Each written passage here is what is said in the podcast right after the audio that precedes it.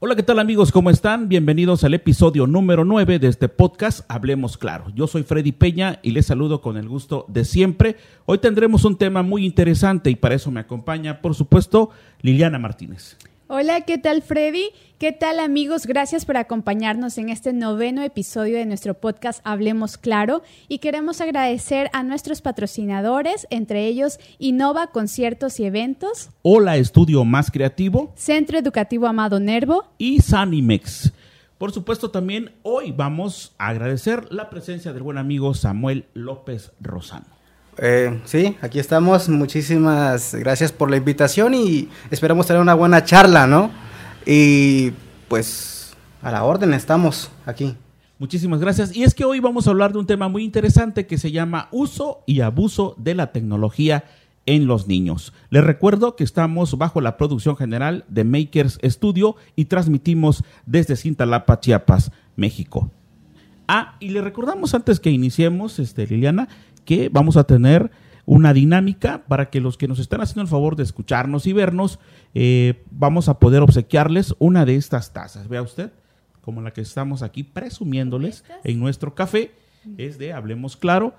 A nuestros seguidores que nos han este, hecho el favor de estar con nosotros en nuestros ya nueve episodios, eh, vamos a obsequiarles una taza pero quédese hasta el final porque Liliana les va a decir cuál va a ser la dinámica que vamos a utilizar para que usted sea acreedor de tener ese recuerdo en casa. Así es, así que si quiere llevarse una taza de Hablemos Claro, permanezca con nosotros durante estos 30 minutos. Ok, iniciamos. Hablemos Claro. Hablemos Claro, el podcast con Freddy Peña y Liliana Martínez. Freddy Peña y Liliana Martínez. Temas de interés que debes saber. Hablemos Claro. Muy bien, pues bueno, em, creo que lo más importante de este tema, el uso y abuso de la tecnología en, en las redes sociales, indudablemente es el impacto negativo y positivo hasta cierto punto que se pueda tener. Liliana, ¿te has visto alguna experiencia de algún conocido tuyo que, que tú digas, me sorprende que ese niño se pase todo el día metido en su teléfono o, que sus papás en vez de darle otro tipo de regalo les estén obsequiando un teléfono inteligente, un videojuego? ¿Has visto ese tipo de cosas? creo que más frecuente de lo que imaginamos. Actualmente eh, nos ha invadido todo, toda esta ola de la tecnología y creo que nos ha sobrepasado también. Y es mucho más frecuente ver casos como el que tú mencionabas, Freddy, eh, en cerca de nosotros, ¿no? Yo quisiera que eh, inician, o sea, ahorita que estamos iniciando, pudiéramos definir eh, tecnologías ¿Qué, entra dentro de este término eh, como tecnología que estamos em, em, implementando, aplicando en los niños?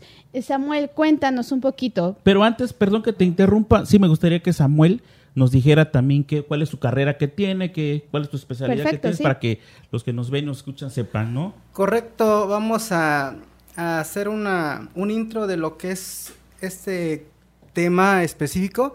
Y bueno, soy licenciado en Ciencia de Educación con terminal en Psicología Educativa, una especialidad en Psicología Clínica, eh, una maestría en Administración y, una, y un doctorado en Filosofía.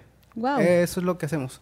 Que no tiene mucha importancia porque hay veces que eh, cuando la gente, cuando tengo oportunidad con alumnos, si no me preguntan, de nada sirve saber nada. ¿no? Claro. al momento de, de, saber hay que compartirlo porque las personas eh, de alguna forma tienen que, que, conocer algunas cosas que ciertamente pueden desconocer o ignorar. Entonces, eh, me causa impresión ese ejemplo que habías mencionado, Freddy, uh -huh. porque al final de cuentas, nosotros tenemos ejemplos donde dice la abuela, la tía, mira Jorgito, mira Juanito, qué bien maneja el celular, sí. mejor que yo, incluso, pero seamos sinceros, si mi abuela hubiera tenido un celular a esa edad, también lo hubieran... Eh, o sea, no es porque no, es, no, no necesariamente o sea, que porque no es porque sea tan inteligente tan brillante o tan brillante la mente como para decir wow, mi hijo va a ser un experto eh, en tecnología, dispositivos, gadgets, como se le conocen. O sea, simplemente no es así. Es porque es una necesidad que presenta el, el punto de tiempo que estamos viviendo y lo manejamos. Sí, o sea, nos tocó vivir en esta con con todas estas herramientas y tuvimos que aprender a utilizarlas. Si como bien dice Samuel, si a nosotros, bueno, hemos, hemos, vivido nosotros nos ha tocado vivir en una etapa que ha evolucionado súper rápido la tecnología. Entonces, hemos visto de todo a lo largo de, de estos años, ¿no? O sea, desde tener una máquina de escribir, bueno, o no, o incluso ni una, escribir con lapicero y luego máquina de escribir, luego la computadora y luego eh, una tablet. Bueno, hemos tenido eh, ese avance y a nosotros, eh, pues, nos ha sido asombroso ver qué tan rápido ha avanzado. Y ahora, estos pequeños que nacen con toda esta tecnología, con el acceso a, a estas tecnologías, pues obviamente pueden eh, facilitarse eh, el uso de ellas, ¿no? Pero ¿qué, ¿qué, tan positivo o negativo puede ser el uso de, estas herramientas o de estos, de estos gadgets? Eh, Exacto, Eso, es, lo que quisiéramos que nos, que nos abundara, Samuel, un poco desde tu perspectiva de experiencia psicológica.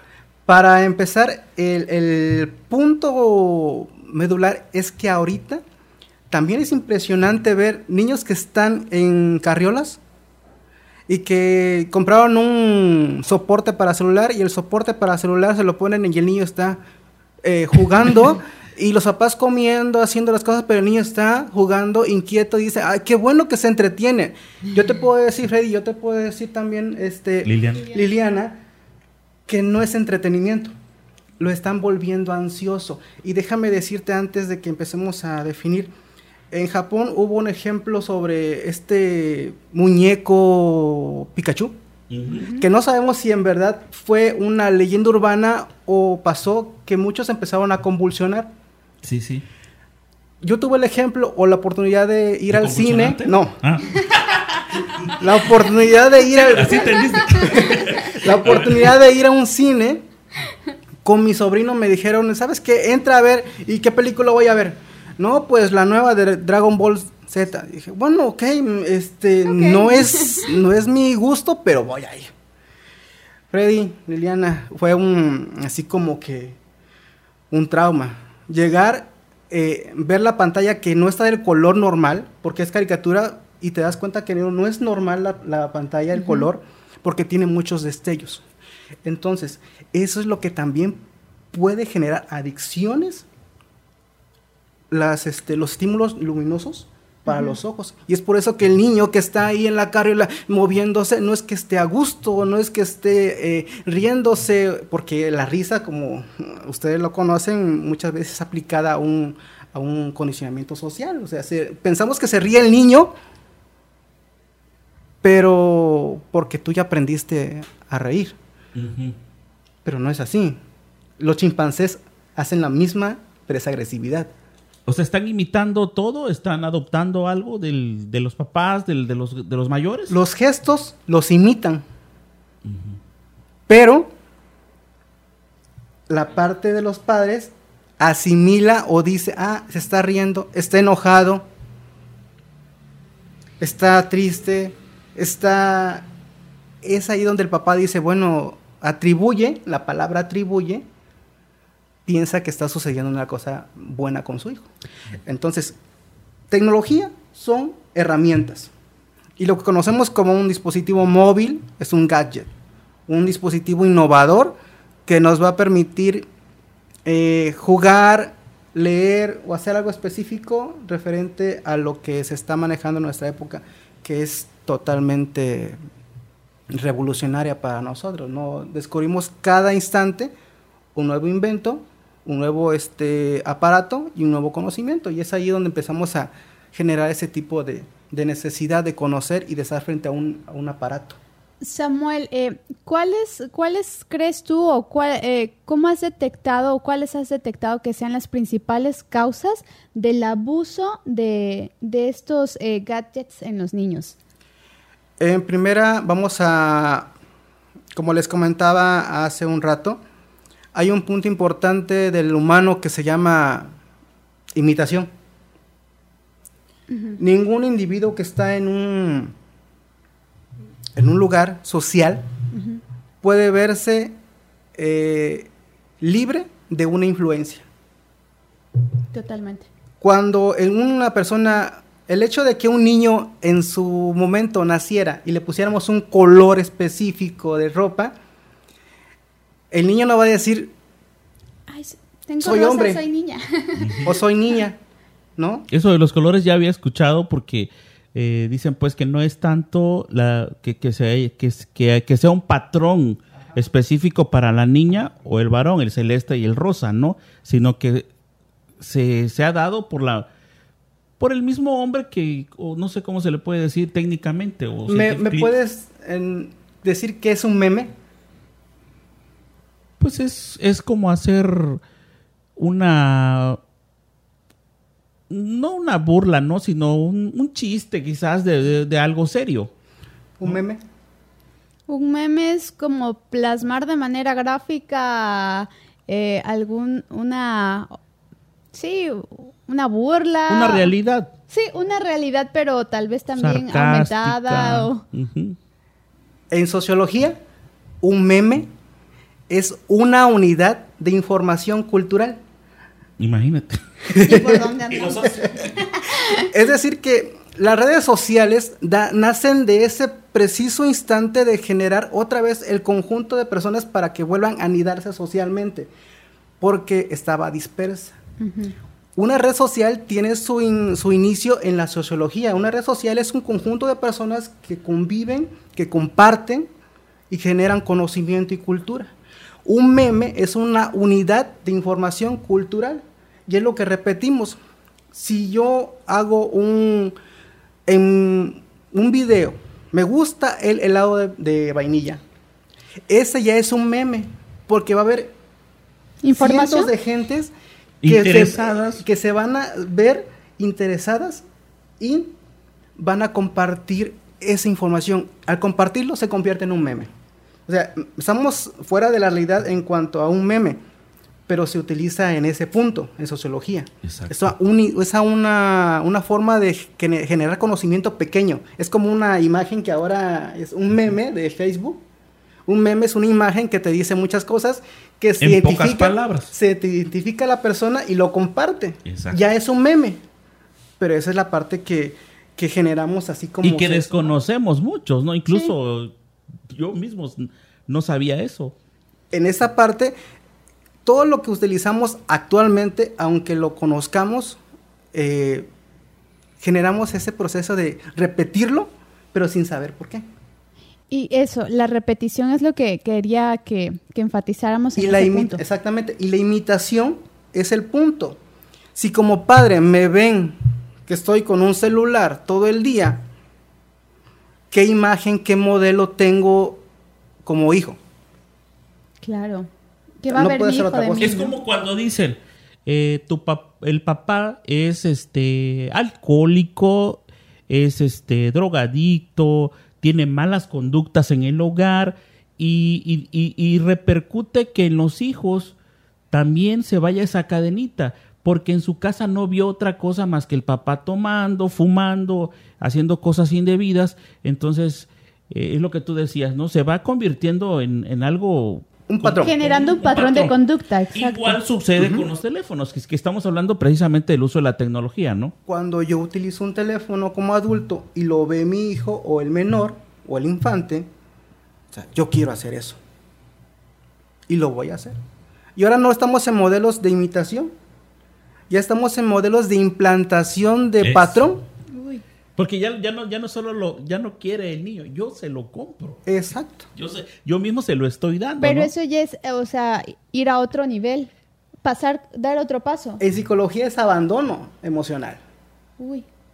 Es abandonarlos emocionalmente. Las necesidades, lo que antes era una droga, todavía sigue siendo. Sí.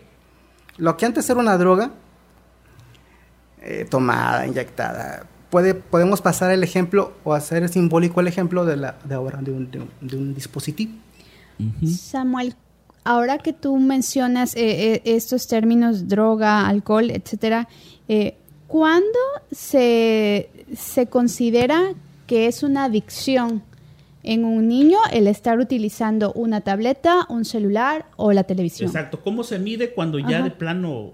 Dices, este niño ya es adicto. Eh, sí, hay un manual este, de enfermedades mentales que manejamos en psicología donde, eh, dependiendo de la patología, eh, la incidencia de tres meses a seis meses de uso repetitivo o de repi- repetición de la conducta ya es una patología o una psico- psicopatología. ¿Tiene, tiene, ¿Tiene sus consecuencias a la larga? Tiene consecuencias tales como la, eh, el hecho de encontrarse a niños eh, con mutismo electivo o selectivo. ¿Qué significa eso? Que si le preguntas del videojuego, de la aplicación, te contesta, te habla, se, se siente en su mundo, pero si le Dentro- se como pregunta una fantasía. una realidad alterna a lo que está viviendo. Pero si le preguntas de otra cosa, ay, no, la escuela, pues no, el maestro. me-". Entonces empezamos a generar una realidad que no es la que está viviendo. Y por eso decimos, ah, a mi hijo le aburre la escuela. Bueno, ¿por qué le aburre? Porque no está recibiendo la información rápida. Y viene esa palabra, el niño se convierte bulímico de información. ¿Qué es un bulímico? ¿Alguien sabe? Bueno, bu- se entiende por bulimia, ¿no? Al menos es el caso que más las mujeres ¿Comen? sí comen y, y vomitan. y vomitan, ¿no? Comen, vomitan. Entonces, aquí no es que coman alimento. Ingieren información y la que no les sirve, la sacan. La desechan. La sacan de forma agresiva y, an- y con ansiedad. ¿Cuáles son las conductas que presentan eh, los menores o los niños que están ya eh, en esta etapa de adicción? Irritabilidad, para generar esa parte, irritabilidad y aislamiento. ¿Pueden caer en depresión los niños también? Mira, eh, para esa, esa parte de depresión está muy general. Si hablamos de un niño, inclusive hay niña, hay niños, hay, perdón, hay papás que dicen, mira mi personita, ¿no? De un niño. Y no es un, y no es una personita. Cuando es una persona es porque ya formó personalidad. Estamos hablando de 18 a 21 años. Es, un niño es muy variable el diagnosticar depresión. Se necesita tener conductas muy extremas de aislamiento en la familia, que eso se, se ve rápido en un niño, Sí. para que podamos diagnosticar o generar un expediente clínico en psicología que nos permita dar ese diagnóstico. Pero es muy, muy valorable. O sea, no es decir, ¿sabe? Es igual que la conducta de un adulto en depresión. No, no, no, no, no es así. Pero cómo venimos arrastrando todo, o sea, cómo se genera todo eso, ¿no? Yo leía que actualmente los niños, o bueno, no todos, pero un porcentaje de los niños eh, consume 45 horas a la semana eh, de su tiempo en televisión, eh, internet, eh, juegos, videojuegos, eh, etcétera, ¿no? Mientras que nosotros en nuestra etapa de, de infancia eh, pasábamos 17 horas a la semana, En promedio. en promedio. Y, y esto supongo que va incrementando, ¿no? Conforme va avanzando la tecnología. Y pero, pero fíjate, Samuel, yo, a mí me gustaría que, que, que, que fuéramos entrando eh, más en el detalle, te decía, de del impacto negativo, es decir, ¿cuál sería en este caso también, desde tu punto de vista, la responsabilidad en este caso que recae en los padres de familia? ¿Qué- cu- cómo, ¿Cómo visualizas esto y qué sería conveniente hacer? Eh, hoy toda herramienta es muy fácil de, de saber utilizar mientras la conozcamos. En internet o el- los dispositivos o el de Wi-Fi o el mismo internet tiene control parental. Es- ese control parental le puede permitir al papá, si conoce, desconectar un dispositivo a una hora determinada. ¿Cuál es la responsabilidad? Lo voy a aplicar acá. ¿Cuál es la responsabilidad? Es el papá. El papá también se va a quedar a la una de la mañana viendo Facebook. Y a veces dicen, es que yo no sé por qué, por qué el hijo se pasa todo el día ahí con eso. Bueno, ¿quién le está otorgando incluso el, el dinero para su saldo, para sus megas? Al final de cuentas, recae en el mismo papá cuando el niño depende realmente de la responsabilidad de los padres, ¿no? Es falta de limitantes. Y entramos a esa parte de los límites, ¿no? Como papás, obviamente no sabemos o no nacemos sabiendo ser papás. ¿Cómo establecer un límite? Eh, el límite que teníamos nosotros, bueno, la edad, la edad, no vamos a decirlo, pero decíamos, este, si después de las 10 no entras. y, te dejaban afuera. ¿No? Te dejaban, te decían, a esa hora llegas y si no, pues ahí te quedas. Pero ahorita la limitante, mira, no, ya el hijo es el que te quiere poner limitante. Si en algún momento, si en algún momento podemos tener esa plática, se llama síndrome del emperador chiquito. Síndrome del emperador chiquito. Padres obedientes, hijos tiranos, era el título de un libro, ¿no? ¿Sí? ¿Lo leyeron? La, es, decir, la reverencia al hijo. la reverencia al hijo, ¿no? Sí, sí. Y eso está, y hay brechas este, generacionales. Mira, los de 40 a 50 años tienen ese eslabón de decir, ¿qué hago? ¿No? ¿Le permito o no le permito? A mí no me permitieron, pero él ya está, no, no está en esa época. Mm. O la típica idea, es que yo cuando fui niño sufrí mucho y, me, hubiera gustado tener eh, muchas cosas y no sé, mi papá me regañaba, me limitaba. Ahora, pobrecitos mis hijos, ¿no? Les voy a comprar su teléfono que tiene de malo, o sea, pobrecitos, para que se entretengan, yo no pude tener eso. Su videojuego, aquí está el más caro, el más moderno, y, todo lo que quiera en cuanto, en cuanto a tecnología, déjalo que descanse, que se pase todo el día descansando. Mayormente ahorita que en estas estamos en temporada, tú sabes, que por la pandemia no hay clases, eh, tal vez no, yo no tengo un dato así exacto de lo que está pasando, pero te puedo asegurar también que muchos niños que tienen esa posibilidad, sí se la pasan metidos en su teléfono y sus videojuegos, precisamente bajo eh, la protección de sus propios padres, ¿no? Y hablamos de los que tienen 40, 50. Ahora, hablemos, sí, años. Hablemos de los que tienen 30. Los que tienen 30 ya, ya están así como que en esa, como, como en esa época donde hay que darle, hay que dejarlo porque es lo que se tiene que vivir. Ahora, imagínense ahora que tengan hijos los de 20 y los que vienen de 5 años. exacto. Y un niño de 5 años que hoy, desde los 5 años o antes, tiene un celular, ¿cómo va a crecer con su hijo? Oye, Samuel, este... Toda la comunicación, perdón, toda la comunicación va a ser solo por teléfono, papá, quiero esto. Y aunque esté enfrente, sí, ahorita te lo digo. Ahorita se ve. Sí nos alcanzó la tecnología, ¿no? O sea, veíamos en la caricatura de los supersónicos, ¿se acuerdan que aparecían las videollamadas y decíamos... Todo. Las películas del santo. ¿Cómo va a ser posible? Pues ya, ya, ya nos alcanzó. Pero iba a preguntar algo, ¿te acuerdas? Sí, a ver, dilo. Iba a preguntarte, Samuel, mira, nos, nos comentabas que parte de, de, de que los niños abusen de las tecnologías es eh, la imitación, ¿no? Que ellos tienen que replicar modelos de conducta que, que, que nosotros como padres proyectamos. Aparte de eso, eh, ¿qué, otros puntos crees tú que sean los principales en que los niños, eh, que, generen que los niños caigan en este abuso de, de consumo de las tecnologías? tal vez padres demasiados ocupados, ¿qué será? Algo que voy a decir puede impactar en, lo que, pero es mi responsabilidad. ¿No vamos a poder dormir por lo que vas a decir o qué? No, es, una bomba. A ver, a ver. A ver, tú dilo, dilo. La escuela como tal hoy no tiene funcionalidad. No la tiene. No la va a tener porque desde, y es más las privadas, ¿eh?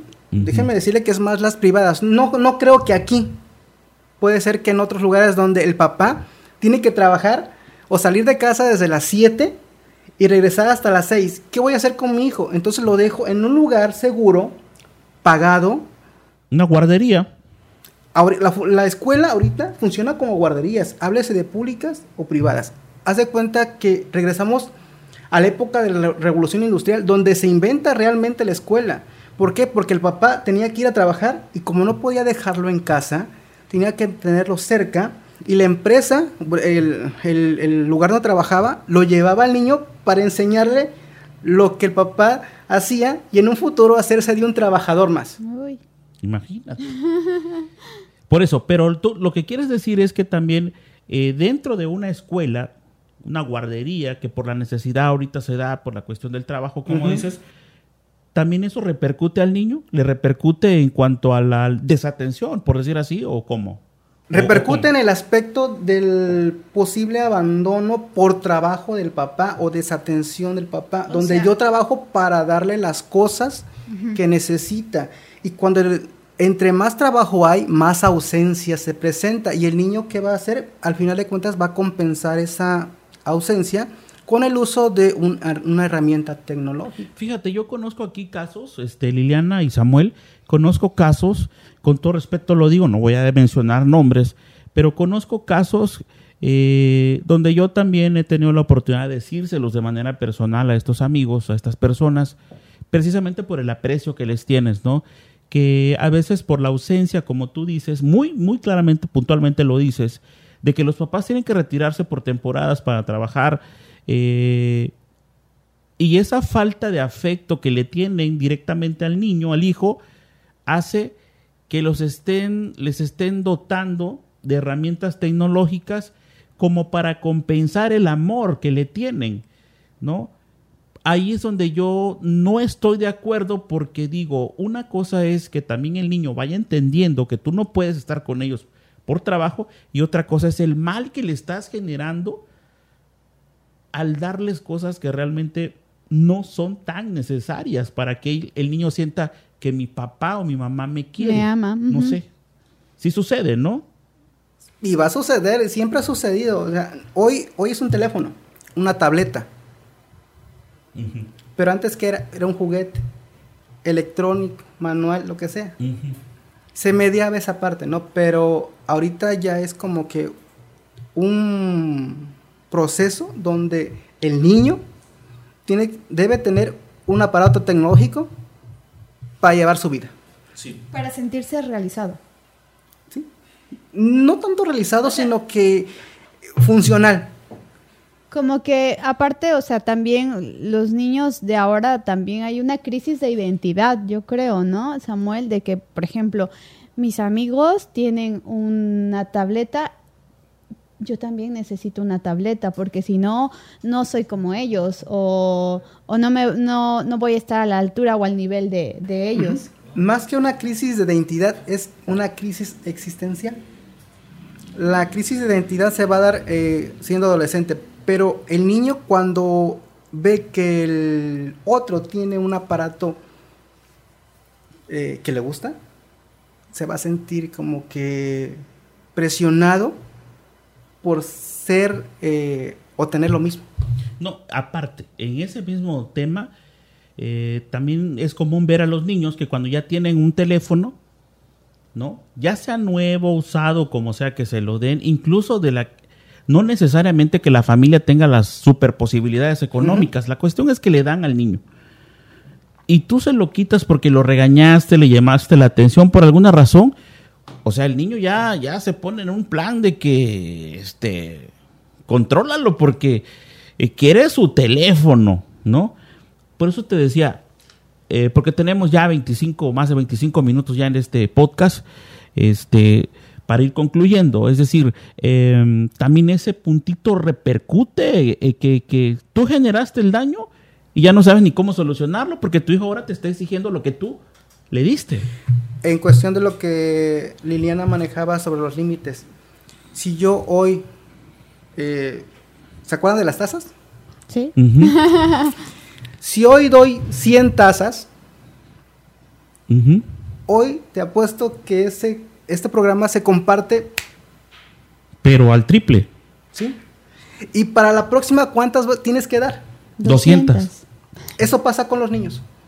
En cuanto más grande le des el premio, entre comillas, más exige. O entre más grande sea el morbo, incluso yo lo he dicho muchas veces en las redes sociales, más crece tu audiencia. Si metes morbo, eh, argüende, metes sangre, metes accidente, metes eh, conflictos y metes cosas y todo, va creciendo tu rating, porque eso es lo que le gusta consumir. De repente, bueno, ya le bajó de nivel, ah, ya me empieza a buscar otras, otras páginas, otras alternativas. Y como tú dices, tienes que dar algo, digo, para que...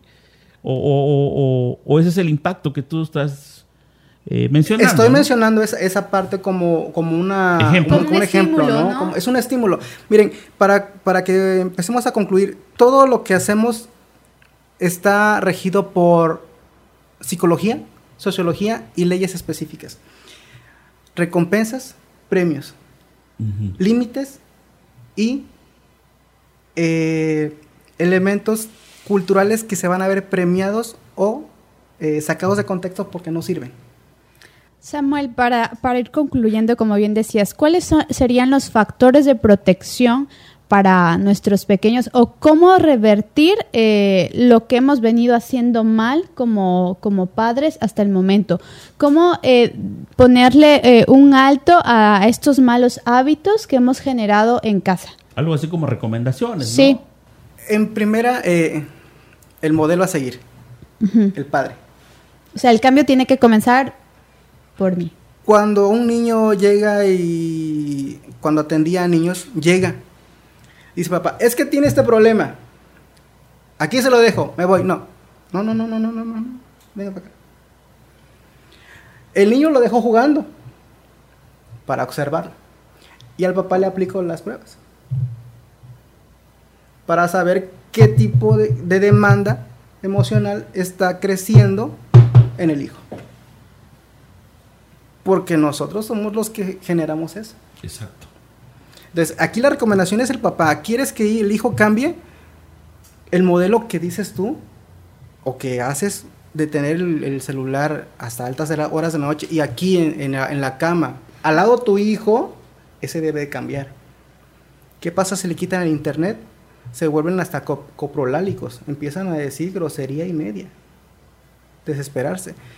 Entonces, ¿cómo, cómo hacer eso? Es obviamente es paso a paso, se explica en un, en un, este, en un lugar específico con un padre. No le puedo dar así como que puntos importantes o uh -huh. puntos este, específicos, porque al papá no es, el papá no es genérico.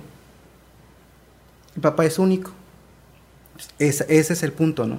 Uh -huh. Y para las recomendaciones, si no lo pueden controlar, utilicen la herramienta de, del internet. ¿Pero ¿Cuál de es? Manera? El control parental. Ah, ya. Ah, lo que nos decías límites, al principio. establecer límites. O simplemente desconectar el wifi. Samuel, eso es lo que decíamos al principio. El tema es eh, el uso y abuso. Eh, pero también así de manera muy concreta, sintetizada, porque ya tenemos 30 minutos, o sea que dijeras también que también hay un lado positivo de las herramientas. Claro, ¿no? eh, lo positivo es eh, la el, relación, la coordinación ojo-mano, la memoria, la atención, el proceso de, de generar patrones nuevos, conocimientos nuevos. Los niños son muy ávidos de conocimiento y he conocido niños que se revientan dos horas, pero en un documental de tigres y te lo dicen como tal. Eso es lo positivo. Sí. O sea, pueden ver documentales, pueden ver eh, contenido más eh, exactamente contenido o... aplicado a su realidad social uh -huh. y que le, que le interese o que le genere interés. Si eso estamos haciendo de decirle o comprar una revista eh, y esa revista viene, ven que viene el código, ¿cómo se llama? QR. Uh -huh.